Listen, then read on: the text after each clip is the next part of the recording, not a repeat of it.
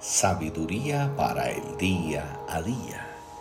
Nadie puede servir a dos señores.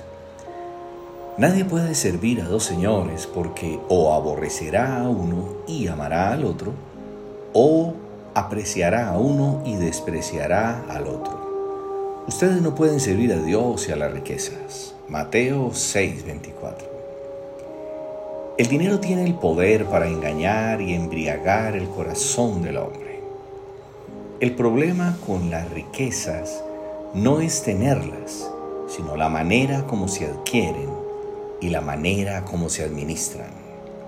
Salomón era un hombre centrado en Dios que entendía que si tenía a Dios lo tenía todo y si no tenía a Dios no tenía nada.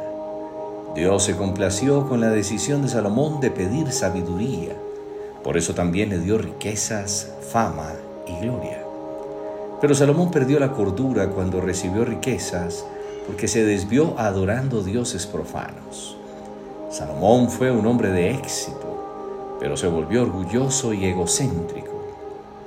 El éxito involucra emociones y sentimientos que desenfocan al hombre de tal manera que termina caminando por lugares que nunca había transitado y alejado de Dios. Cuando le damos el primer lugar a las riquezas, desplazamos a Dios y terminamos en caminos de pecado y confusión. Dios quiere que nos gloriemos con humildad de ser sus hijos porque en Él lo tenemos todo, pues ningún bien le faltará a todo aquel que Dios recibe por hijo.